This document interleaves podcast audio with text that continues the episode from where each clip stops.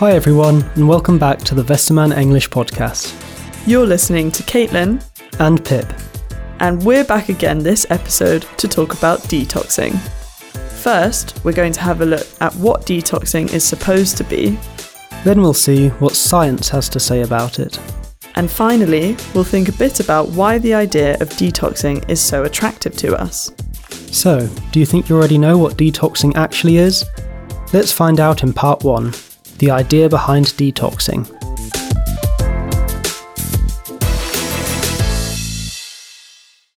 Every time I go to the supermarket, there are so many products that have the word detoxing or a similar word on them. I've always wondered what that actually means.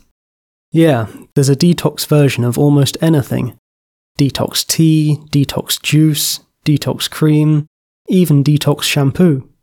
And what they're supposed to do is clean your body of so called toxins, which is where the name detoxing comes from. The idea actually comes from detoxification, a medical treatment. That's when a person who is addicted to something, like drugs or alcohol, stops taking those substances so that their body can start getting rid of the substance. Yeah, and the idea behind those lifestyle products is basically the same. They say that eating too much sugar and fat and not enough fruit and vegetables causes toxins to build up in our bodies. But they also say that our bodies can't get rid of the toxins by themselves, so you need special detoxing products or detox diets to get rid of them. But the term is used in other ways too. For example, digital detoxing is when you go a period of time without digital media. But in this episode, we'll focus on those special detox diets and detoxing products like tea and juice. Part 2 The medical side of the story. So far, it all sounds pretty good, right? You have toxins in your body and you use detoxing products or a detox diet to get rid of them. But let's get right to the point. There are so many things wrong with this idea. Yeah, I don't even know where to begin. First of all, there is no scientific evidence for those so called toxins. Nobody can define what they are, and no study has ever found any of those toxins in a human body. Nobody has been able to prove that they even exist. I mean, if we had lots of dangerous toxins inside our bodies that we couldn't get rid of, we would probably be in hospital or even dead. Yeah, and another important point is our body is detoxing 24 7 anyway.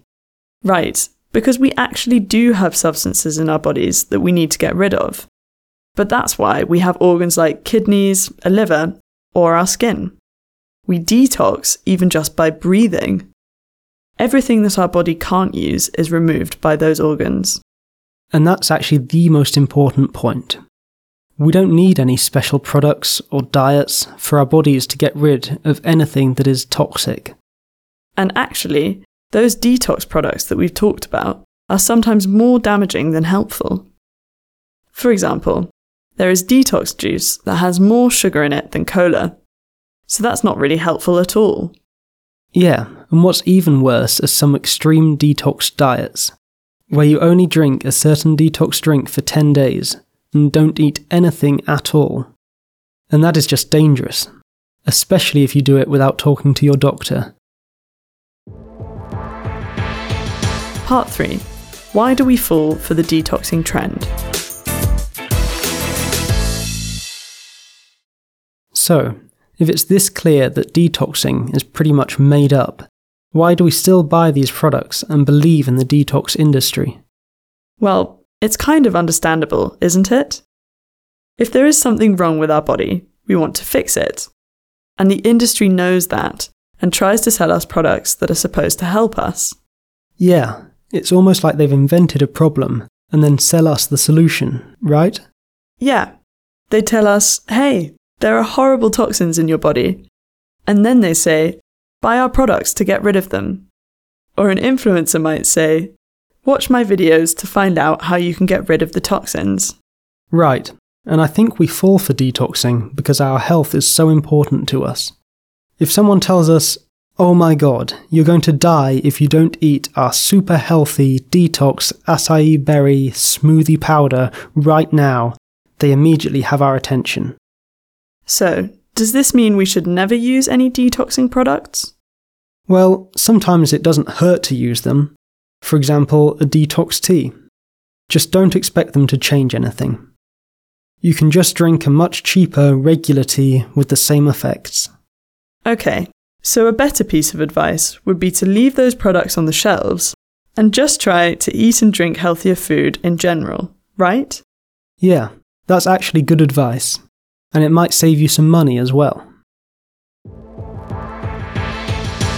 Over to you.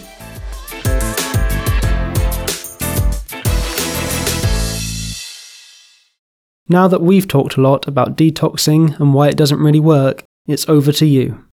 Some countries have passed laws that products are not allowed to have the word detoxing on them. Do you think this is a good solution for the problems that come with detoxing?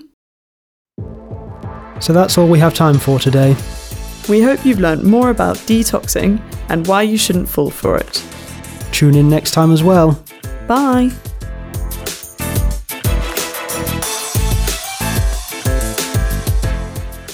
Teachers can find a free worksheet and a transcript of this episode at westermann.de slash English. Make sure to learn more about our English textbooks and our free materials for your English lessons. The Westermann English podcast is produced by Thomas Gudgen, and the speakers in this episode are Caitlin Gray and Philip Smith. Music by AudioHub.com.